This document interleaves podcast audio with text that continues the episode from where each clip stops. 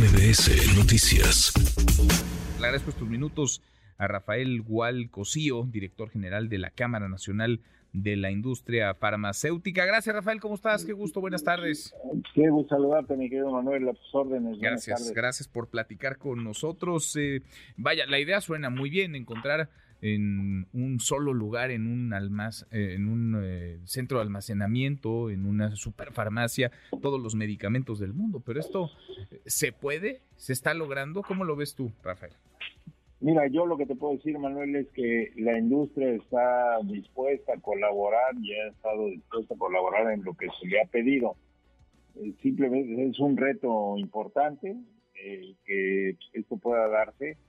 Eh, un reto no nada más en la parte del abasto de medicamentos, sino en la logística para hacer llegar estos productos pues hasta el último rincón de nuestro país. ¿no? Entonces, es un tema complicado pero pues en lo que podamos ayudar, eh, yo te puedo decir que la industria farmacéutica, como tú sabes, es quizás la más importante de América Latina, la, establecida aquí en México, y pues en esa tesitura pues estamos dispuestos a, a, lo que se pueda ayudar, ¿no? En, en este gran reto que representa una megafarmacia de este tamaño, ¿no?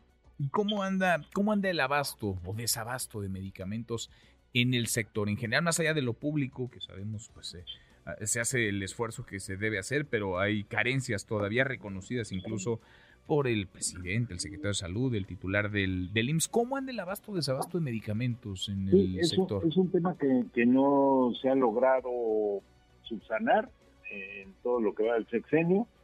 Eh, a pesar de los esfuerzos que se han llevado a cabo, ¿no? Es, es un tema que nos lo hemos comentado en anteriores ocasiones de, planeación, o sea, se requiere planeación, se requieren cuatro meses, por lo menos para que se tenga el producto en tiempo y forma.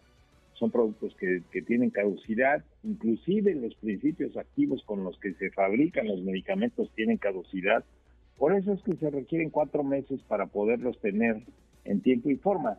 Eh, si esto se da y, hemos hecho propuestas eh, para este gobierno y para el nuevo gobierno también lo estamos haciendo de forma en que de forma que se pueda llevar a cabo esta planeación como es debido para garantizar el abasto. Mm. Con esta situación pues podríamos pensar en que en que será exitosa la gestión de Birmex, que ahora será el nuevo comprador, eh, y pues estamos en pláticas con ellos para, para buscar que esto se dé de, la forma eh, más adecuada y poder tener pues medicamentos como lo requiere el país. Son cerca de 8.600 millones de piezas lo que México consume al año, entonces eh, pues te imaginarás que eso requiere un esfuerzo importante. Sin duda. Eh, sin duda, estamos igual, mejor, peor. ¿Cómo ves el, camino de lo que viene? Porque esto tendría que ser un tema, digamos, más allá de la gestión del presidente, que ojalá y se resuelva el desabasto de medicamentos en lo que resta. Él mismo ha dicho que nos pareceremos a Dinamarca o él se deja de llamar Andrés Manuel, que o hay medicamentos y se acaba el desabasto o se deja de llamar como se llama, pero tendría que ser esto eje de conversación en las campañas que formalmente arrancarán el primero, el primero de marzo. ¿Estamos igual, mejor, peor? ¿Dónde ves los principales retos para adelante, Rafael? No, yo, yo te diría, a ver, eh, llevamos ya seis procesos diferentes de compra en este sexenio que pues no, los resultados no han sido halagüeños. A final de cuentas, eh, y todo pasa por este tema de, planeación que, de, que te decimos, ¿no?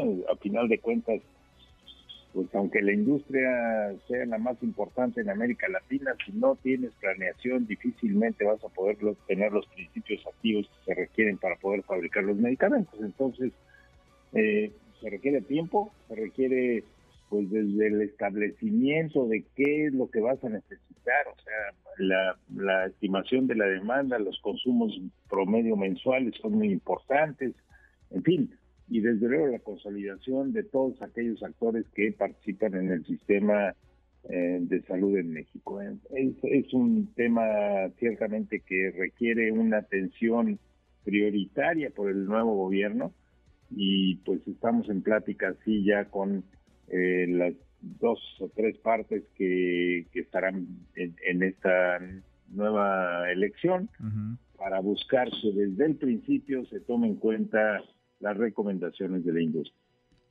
Pues iremos platicando en el camino, ojalá les escuchen y ojalá, insisto, esto en general, la salud y los retos enormes que hay en el sector salud eh, estén eh, formen parte de la, de la conversación y de las propuestas, de las ideas en la próxima campaña. Gracias, Rafael, por estos minutos. Muchas gracias. Al contrario, Manuel, un gusto saludarte. Buenas tardes. Igualmente, gracias. Muy buenas tardes.